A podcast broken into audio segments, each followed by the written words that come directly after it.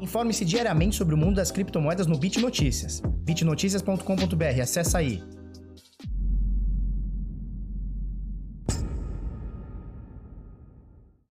Fala pessoal, tudo bem? Eu sou o Felipe do canal Bitnada, seja bem-vindo aqui à Bit Cozinha.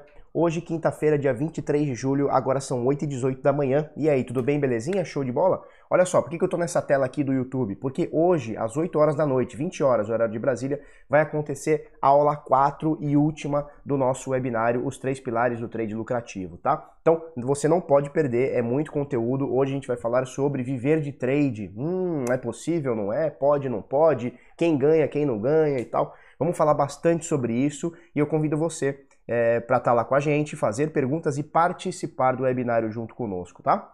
É, então é isso aí. Então hoje às 8 horas, horário de Brasília. Vamos começar aqui com o mercado, porque ficou bonitinho. Ué, por que, que tá tudo preto aqui? Beleza.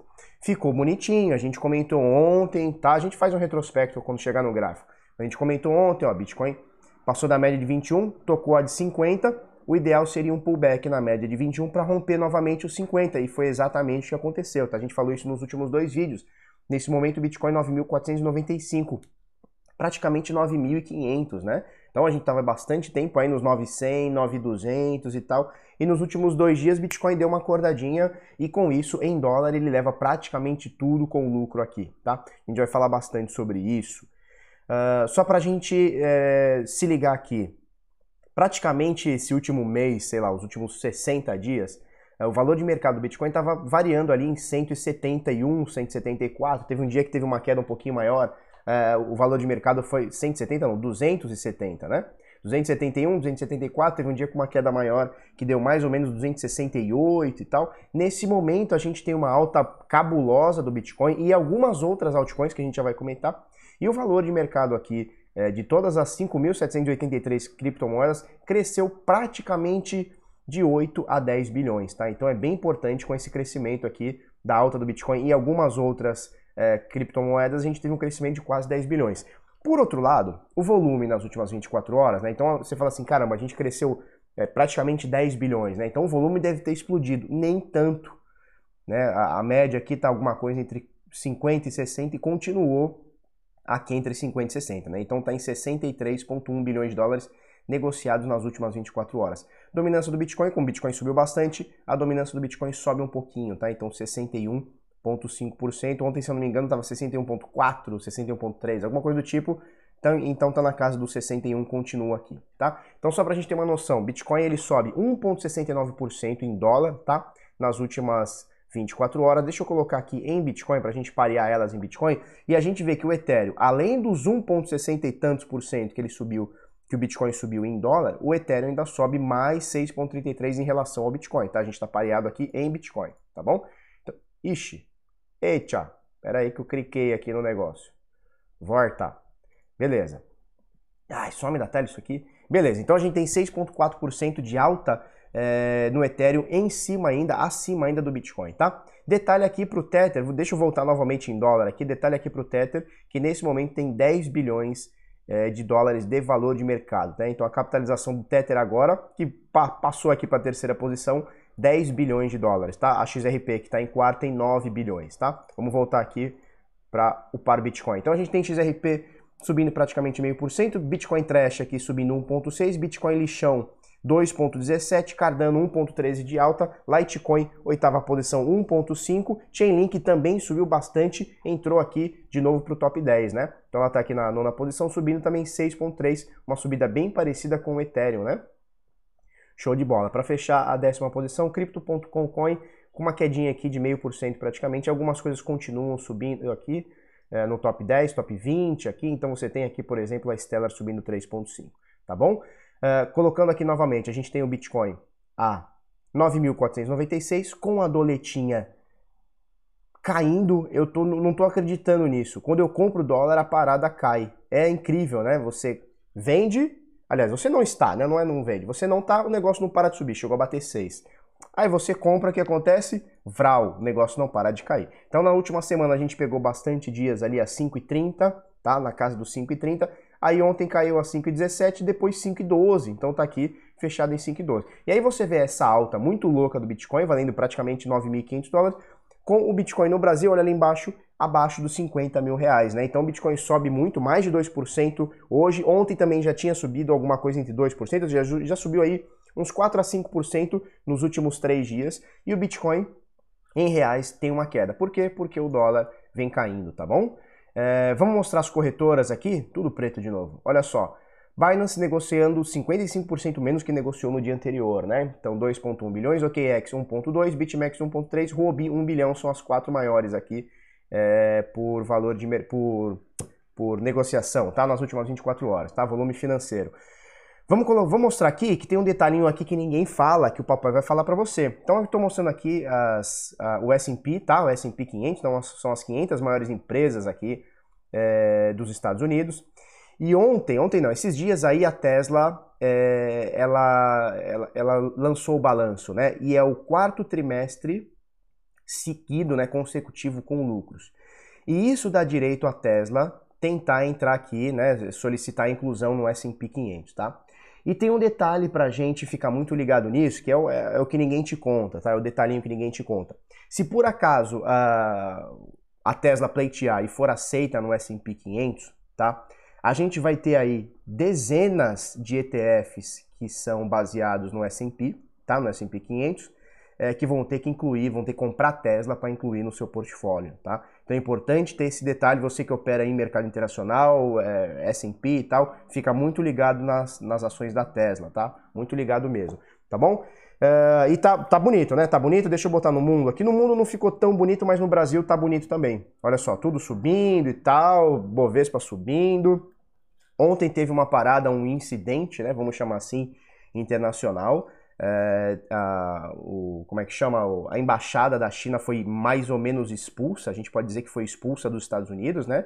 É, lá, do, lá em Houston, lá eles foram, meio que foram expulsos, eles têm 72 horas, e isso já passou 24, eles têm umas 48 horas para sair é, dos Estados Unidos, e ontem eu até botei no conteúdo exclusivo é, os chineses lá na embaixada com o bombeiro na porta e eles queimando o papel, né? Então, estão meio que saindo fugido, né? Escorraçados é, dos Estados Unidos lá, tá bom? Vamos ficar muito ligado aí, porque isso aí pode refletir aí uma guerra fria que os caras estão fazendo aí.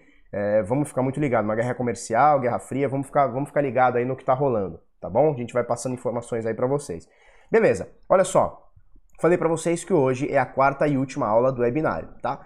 E a gente está com a comunidade Decifrando, Decifrando Trade com as vagas abertas. Para você fazer parte, muito tranquilo, www.decifrando.trade, show de bola. Você acessa aqui e assina a, a anuidade, tá? Que vai te dar direito, em, entre outras coisas, ao curso, deixa eu mostrar nessa outra página que fica melhor, ao curso, tá? Decifrando Trade com o Henrique Paiva, analista CNPI, tá? é, com 12 anos de experiência. Se você quiser tirar a prova dos 9, se o cara é bom ou não, se nós temos conteúdo ou não, aparece hoje lá no, no webinário, tá? Às 20 horas, horário de Brasília.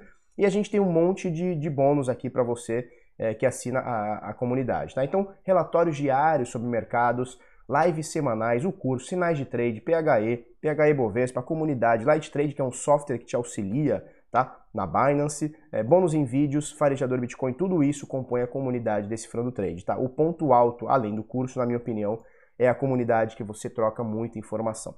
E eu vou mostrar aqui para vocês os sinais de trade. Deixa eu primeiro botar um negócio na tela aqui, ó. Beleza, para não ficar mostrando o chat. Então, olha só, esse aqui são os sinais do Bitnada, tá? Então a gente manda de forma automatizada para você alguns sinais. Então olha só, deixa eu mostrar um aqui, é porque apareceu para o Bitcoin, né? Então, às 5h34 da manhã, e isso acontece 24 horas por dia, tá? Enquanto o mercado estiver bom, o nosso, o nosso sistema manda. Cadê? Bitcoin. Uh, ele mandou um sinal aqui no Bitcoin curtinho, tá? Com um alvo máximo aqui de 4% praticamente, tá? Então ele mostra aqui o setup, Bitcoin para o SDT, né? Então em Tether, né? Em stable, é, comprar é, por volta de 9.510, tá? Agora está um pouquinho mais abaixo, que a gente já viu, tal. É, e alvo, alvo 1, alvo 2, alvo 3, alvo, alvo 6 aqui e um stopzinho para não dar ruim, tá? Em verdinho a gente tem os sinais em, em stable, em pretinho a gente tem os sinais em, é, no par Bitcoin, tá? Então você consegue fazer seu lucrinho aí tanto em dólar quanto em, é, quanto em Bitcoin, tá bom? E é mais ou menos assim. A gente deixa, deixa eu botar aqui os resultados, Hunter. Resultados Hunter, tá? Então, é, olha só, é, esses aqui são os resultados é, de hoje, tá? O último sinal batido aqui foi 7 e 10 da manhã, é, uma operação na Mana, o ID 13.060, tá? Fez 4%, uma operação que levou uma horinha. Aí vai passando, né? Vai subindo aqui. É, aquela X, XEC também, ó, pegou 1% aqui em duas horas. ADX em 21 horas a gente fez 5%, ou seja, vai mostrando aqui, eu quero mostrar um stop, tá? Então olha só, é dois stops ao mesmo tempo aqui praticamente, às 8 horas da noite ontem, né? 8 e 8 e 8 e 20 teve um stop na Vibe e na Atom, né? Então assim, não, não existe riqueza, não existe, ah meu Deus, eu só vou ganhar.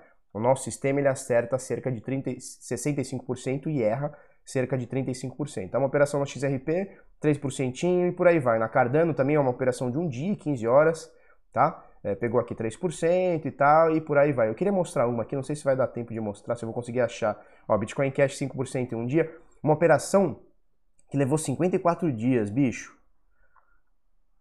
Eu não vou conseguir mostrar aqui, que eu não vou conseguir achar, senão o vídeo também fica muito longo. Olha só, operação no Bitcoin, 3% em um dia, em 15 horas. Ethereum em 3 dias, 9%, e por aí vai, tá? Outra operação no Ethereum também, alvo 6, é, 7% em 10 horas e 40 minutos. É, eu quero achar o do Ethereum, acho que tá perto, cara. Eu quero mostrar para vocês o do Ethereum. Que demorou 54 dias a operação. Ou seja, o nosso método, ele, ele vai para cima, bicho. E a gente confia muito no nosso método, né? Eu vou achar ele aqui, cara. 54 dias, olha só, uma operação, o ID 11 mil, mostrei para vocês que a gente está no, no, no, sinal 13 mil e alguma coisa, né?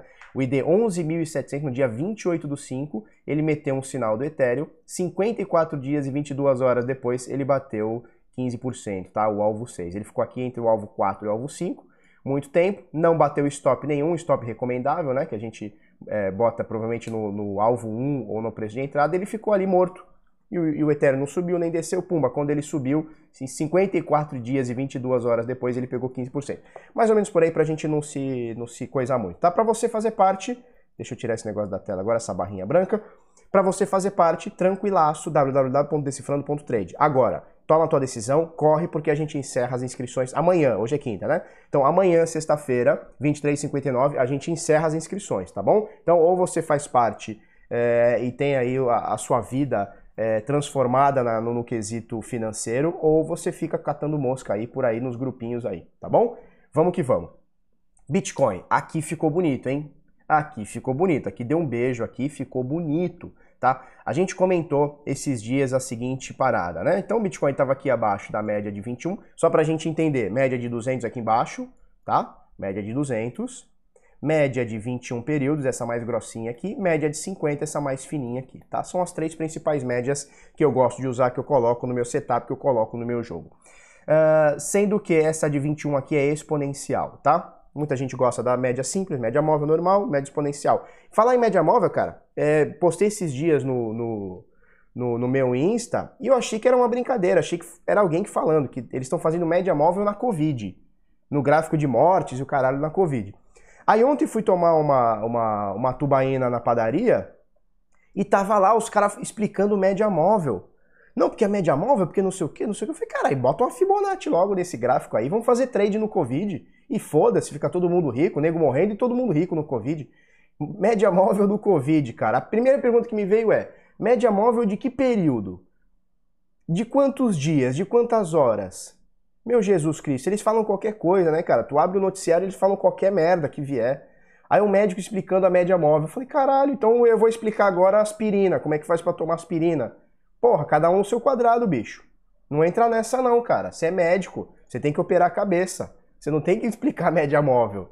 Que porra é essa? Vamos lá. Então, média móvel 200, 21, 50. E aí, olha só, a gente estava abaixo dela aqui, tá? Abaixo da média aqui, empatando com ela, pumba, abaixo da média de 21. Então, aqui onde ela virou, onde era um suporte, ela continuou aqui, chove não molha, pumba, aqui a média virou resistência, tá bom? Então, preço abaixo, média virou resistência, né?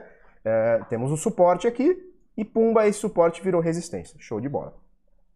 No dia 20 de julho, a gente, 21, né? A gente deu um piripaque aqui no Bitcoin, ele passou em algum momento da média de 50, não só a de 21 como a de 50, tá? Deu um toque aqui em 9,445 e voltou, tá? Ele voltou. No dia seguinte, dia 22, conhecido também como ontem, uh, ele fez um movimento mais interessante e o que a gente, não vou dizer que a gente esperava, mas o que eu gostaria que tivesse acontecido e aconteceu, que foi o quê? Ele pegou essa média de 21,50, ultrapassou, e aí no dia 22, eh, conhecido como ontem, ele fez um repique onde ele rompeu para baixo a média de 50 e bateu na média de 21 para depois voltar, tá? Se a gente quebrar esse candle, eu tô no diário aqui, se a gente quebrar esse candle aqui, em algum momento, a gente vai ver barrinhas fazendo isso aqui, ó, batendo na média, depois é, parando na outra média, ou seja, fez um pullback, a gente chama de pullback, muita gente vai chamar também de throwback, mas a gente chama aqui de pullback, tá? Para facilitar um pouco.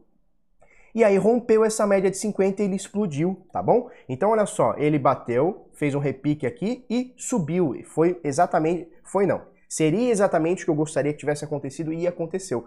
Nesse momento a gente está com o preço do Bitcoin em, agora cravado, tá em 9.500, ele está um pouquinho negativo no dia de hoje, mas ainda são 8 e meia da manhã, o dia vai até 21 horas para fechar esse candle aqui. E se ele fechar negativo também não tem problema nenhum, desde que, desde que o diário de hoje feche acima dessa média de 50.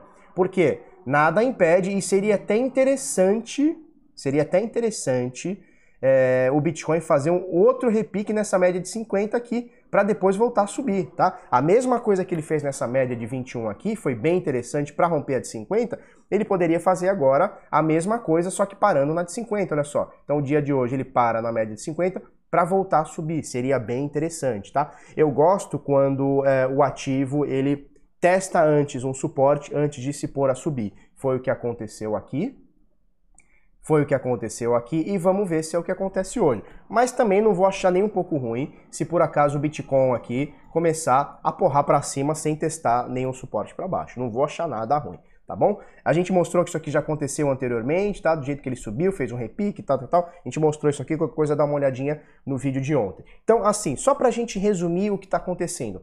Movimento interessante, não estou dizendo que vai subir, nossa, agora vai para 12 milhões. Não, calma. Movimento interessante nos últimos dois dias, três dias que seja, tá? Onde a gente teve mais ou menos, vamos colocar desse fundo aqui do dia 20, tá?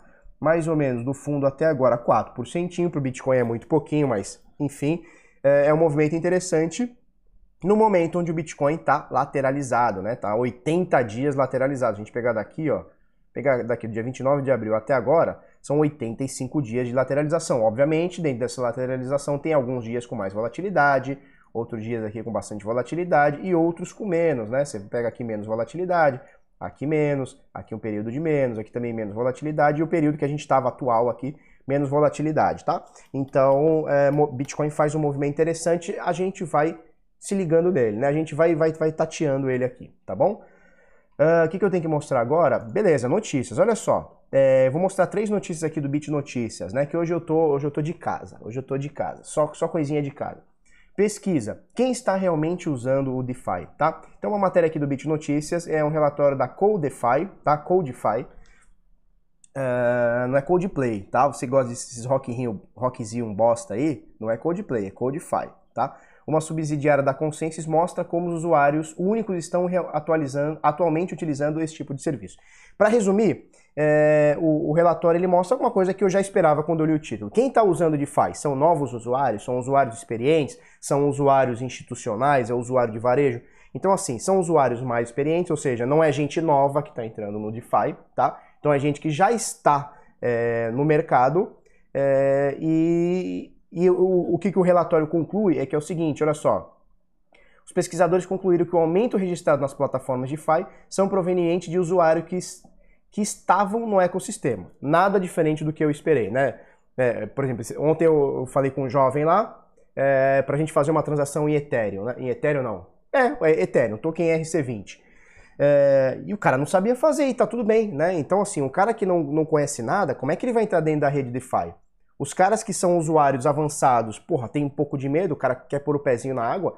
Cara, DeFi é uma parada muito complexa, então não dá pra gente esperar que, assim, do nada, um cara que nunca comprou Bitcoin, nunca comprou Ethereum, nunca comprou qualquer coisa, não sabe o que é uma carteira, como é que esse cara vai é, vai estar tá operando DeFi? Não vai, né? E ele conclui o seguinte, ó, o, além disso, o relatório sugere que para crescer além desta bolha, ou seja, dos usuários que já existem, os protocolos devem investir em design, design game, como diz meu pai, design game, experiência do usuário e, e educação. Educação, não tenho dúvida. Inclusive, se você quiser é, aprender sobre DeFi, tá? A gente tem aqui no Bit Notícias, a gente tem um editor de notícias novo, que é o Caio Vicentino, que é, é embaixador da MakerDAO no Brasil e é provavelmente o cara que mais sabe de DeFi no Brasil Eu vou dizer até um dos caras que mais sabe no mundo, tá? E ele é brasileiro, é um orgulho ter um, ter um cara desse como amigo, tá? E o cara sabe muito, você pode procurar ele, Caio Vicentino. Tá no YouTube, você procura ele como Caio Invest. É um canal pequeno, tem, sei lá, mil, duas mil pessoas, mas o conteúdo é um soco na cara, tá? Então procura aí, Caio Invest. Vai, vai na nabinha do YouTube e coloca aí Caio Investe. Caio, espaço Invest. E ele fala sobre DeFi, ele dá curso sobre DeFi. Puta, se você quer aprender sobre isso, tá? É, esse é o cara, tá bom? Então, mais ou menos o que o, o, relatório fala aqui é o que a gente já sabia, tá? É o usuário que já conhece, que já tem um pouco mais de experiência, não é um novo usuário, muito menos cara que nunca usou, tá? Então, a, as finanças descentralizadas, elas vão partir pelos nerds primeiro, ok, o Bitcoin foi assim, o Ethereum foi assim, o mercado de cripto foi assim. Depois, é, o design vai ficando melhor, a arquitetura da parada vai ficando melhor, você vai entendendo por osmose e a parada vai crescendo. É assim que funciona. Nada diferente disso é o que alguém esperou, tá? É, você não imagina, sei lá, um cara que nunca viu cripto chegar brocando no, no, no DeFi, metendo um Uniswap lá, um Anint, porra, você não vai, tá bom? Fazendo swap lá de Bitcoin para Bitcoin tokenizado, você não vai. Isso aí você não vai, você fica tranquilo, tá bom? Outra coisa aqui, é, esse é interessante, nova pesquisa sugere valor exato da fortuna perdida com aspas, tá? Perdida, eu tô botando aspas, perdida de Satoshi Nakamoto. Tem um, pesquisador que ele é espanhol, Sergio Lerner, tá? Sergio. Por que, que eu falo Sergio? Porque eu já escutei, eu já assisti o La Casa de Papel. E o La Casa de Papel tem o Sergio, não tem o Sergio. Então eu vou falar Sergio. O Sergio Lerner, ele pesquisou é, o, a mineração no começo. E pelo padrão da mineração, ele conseguiu identificar quais eram as carteiras, né, quais eram os bitcoins do Satoshi e quais não eram lá do começão, tá? E agora parece que eles pegaram um relatório um pouco mais aprofundado, tá bom? E só para você ter noção, Nakamoto teria utilizado uma rede de pelo menos 48 computadores para minerar Bitcoin. Ou seja, o cara foi muito preciso, ele foi muito coeso no que ele tinha que fazer. Sabe? E eu gosto de gente assim. Estando certo ou estando errado, você foca é, no seu ideal e vai para cima, né? Ou seja, ele quis fazer a rede acontecer. Hoje ele não precisa mais, nem tá perto, tanto é que ele se, se desligou. Ninguém sabe se morreu e tal, se é um grupo. Enfim, ele se desligou, tá? De 2013, se não me engano, 14, ele se desligou do Bitcoin. É, e tá tudo bem. Ele usou 48 computadores. E a fortuna exata dele, né? O que o estudo indica aqui, uh, é que são. Olha só, só para você ter uma noção, dos primeiros 54.316 blocos, tá? Os primeiros 54 mil blocos do Bitcoin, 22.500, ou seja, metade praticamente, né? Um pouquinho menos da metade foram extraídos por Satoshi Nakamoto, tá? E antes dizia-se que ele tinha aproximadamente 1.1 é, milhões, 1.1 milhão de bitcoins. Só que agora já sabem exatamente quanto é, tá? É 1,1 milhão 125.150 bitcoins, que foi extraído até o bloco 54.316, que foi quando ele parou provavelmente, tá? Isso aqui é um total de 10,9 bilhões, quase 11 bilhões de dólares. É muita grana, 50 bilhões de reais, né? Um absurdo. É, isso aqui quem afirma é o pesquisador. E desses 1 milhão 125 mil bitcoins e 150, ele gastou cerca de 907 bitcoins. Gastou o quê? Com puta, com pizza? Não sei. Ele gastou provavelmente com transação e tal, tá? É, então, pro, pro, possivelmente 8,4 milhões, tá bom? Dessa forma, é, Satoshi Nakamoto teria 1, 1 milhão 122 mil 693 bitcoins, cerca de é, 10,4 bilhões de dólares não gastos, né? E aí sempre vem a determinada pergunta que eu sei que você deve estar se fazendo. Meu Deus, se esse arrombadinho decidir vender Bitcoin, a gente está falando de um milhão de Bitcoins, é coisa pra caralho, tá? Então se esse arrombadinho se botar a vender Bitcoin, o que, que vai acontecer? Acabou o mercado, né? Sim, se ele vender um milhão de Bitcoins, um milhão e cem. Se ele, se ele vender só esses 122 mil, o mercado já dá uma reviravolta, tá? Mas fiquem tranquilos, tá, pessoal? É, ele não fez uma parada, é, ele não vai fazer gol contra, né? Isso aqui é uma criação é, é idealizada, né, no, no, mundo libertário, onde ele se viu é, precisando de fazer um dinheiro privado, onde não envolvesse governo e não envolvesse empresas, né, então instituições financeiras. Ele não vai hoje pegar o seu dinheiro e derreter para derreter a rede, né? A, porra, não faz sentido, né? Ele não vai jogar contra o patrimônio dele, não vai fazer gol contra. Então fiquem tranquilos. Agora, nada impede, e eu acho que está tudo bem, ele gastar alguma coisa desse dinheiro. Só que talvez uh, ele tenha, depois que ele parou de minerar, depois que ele saiu da rede, eu acho que ele continuou minerando e aí com outros computadores tal, para não ter nada a ver com isso daqui. Então, de fato, ele deve ter sim, tá? Muitos bitcoins, milhares de bitcoins, com certeza. Ele não precisa desse 1 milhão. Óbvio que todo mundo precisa de 10 bilhões, né? 11 bilhões aqui, todo mundo precisa. Mas ele não vai jogar contra o patrimônio e é uma dúvida, né? É uma, é uma, uma sei lá, é uma parada que o pessoal novo costuma falar: meu Deus, se o, Bitcoin, se o Satoshi Nakamoto aparecer e vender Bitcoin, acabou. Ele não vai fazer isso. Né? Não tem por que ele fazer isso, né? Ele não, pô, não vai fazer gol contra, matar o próprio filho, né? Matar a própria criação, tá bom? Aí aqui é, diz, né, Satoshi Nakamoto estava mais interessado em crescer e proteger a jovem blockchain, óbvio, né? Ele não estava pensando em dinheiro, né? Se você for parar para ver, abre lá o, o paper do, do, Satoshi, né? Nas oito, nove páginas, nas oito páginas do paper, você não vai ver em nenhum momento falando sobre cotação, sobre preço, não tem nada a ver. Ele queria uma rede onde você pudesse pagar pessoas e receber de pessoas sem o auxílio do governo, sem a mão do Estado, sem a mão é, de uma instituição financeira, de um banco, etc. Tá bom? De um terceiro. Então é isso que ele está preocupado, né? Um dinheiro, uma disrupção no dinheiro, né? É uma disrupção no dinheiro e não é, em ficar rico. Tá? E com certeza ele deve ter milhares de bitcoins aí, então fiquem tranquilos que ele está rico. Essa hora deve estar tá em Las Vegas, sei lá onde ele está. Chainlink bate, os links estarão na descrição, fiquem tranques. Chainlink bate recorde de número de grandes transações e de novos endereços na rede, tá? No, em um único dia, só para a gente ver aqui, ó, é, as grandes transações com Link, né, Chainlink, aumentaram 15 vezes nos últimos três meses, tá? Então desde abril aí a parada tá, tá, tá subindo bastante. E aí, olha só, Contudo, em 16 de julho haviam mais de 9.500 endereços ativos simultaneamente. Coincidentemente, no mesmo dia, a rede registrou o maior número de novos endereços de todos os tempos. 4.590 novas contas foram criadas no dia. Cara, tinha 9 mil, no único dia criou 50% das vagas aqui, das, da, das carteiras aqui, tá bom? É, e tá falando aqui sobre uma valorização de 400%, a Chainlink que tá beliscando aqui o top 10, né? Vamos achar ela aqui, Chainlink subiu 8% hoje, tá aqui no top 9, né? É a 9 por valor de mercado, valendo 2,7 bilhões de dólares. Importante a gente falar porque semana passada ou retrasada a gente mostrou uma matéria aqui também do BitNotice, depois você dá uma procurada aí, falando sobre a Chainlink. O que, que fala sobre a Chainlink?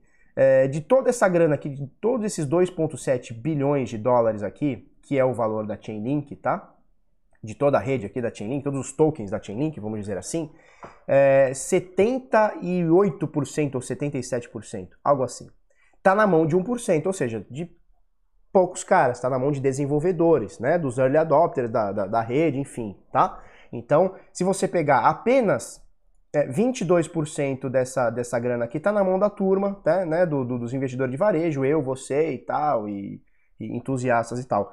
É, a, a, gigantesca maioria, né, 77 ou 78% de tudo isso aqui está na mão do único grupo. Isso eu acho perigoso, né? É uma centralização forte, né? E aí a gente já viu, por exemplo, no caso da IOTA, né, quando acontece centralização, a própria XRP, XLM, cadê a Stellar aqui, a XLM? Então a gente sabe, por exemplo, a Stellar, eu não sei como é que está hoje, mas eu lembro que 93% do supply da Stellar estava na mão de 1% das carteiras. Então, cara, é muita coisa. O cara faz o que ele quiser com isso aqui. Ele faz o que ele quiser. A hora que os caras falam, não, agora queremos vender. Pau no seu cu, se você tiver dinheiro aqui, você perdeu porque o negócio vai cair. Diferentemente da preocupação do Satoshi Nakamoto, que queria fazer, que queria, estava interessado em crescer e proteger a, a jovem blockchain. A jovem, né? Ela é jovem. Deixa eu botar aqui na tela final, porque a blockchain continua jovem, né? Vai fazer 12 anos dia 3 de janeiro, tá? Dia 31 de outubro desse ano é, é, o aniversário de 12 anos do paper do Satoshi, né? Falamos dele hoje, então, dia 31 de outubro, porque, Felipe, como é que você sabe essas datas? Meu Deus, você é a enciclopédia da data? Não, porque 31 de outubro é o dia do aniversário das minhas filhas. Olha que coincidência. Minhas filhas nasceram dia 31 de outubro, que foi o dia do paper, tá? O paper foi em 2008 é, as minhas filhas nasceram em 2014. Mas é o mesmo dia, então um dia interessante para mim, né? Então é, é uma data que eu guardo.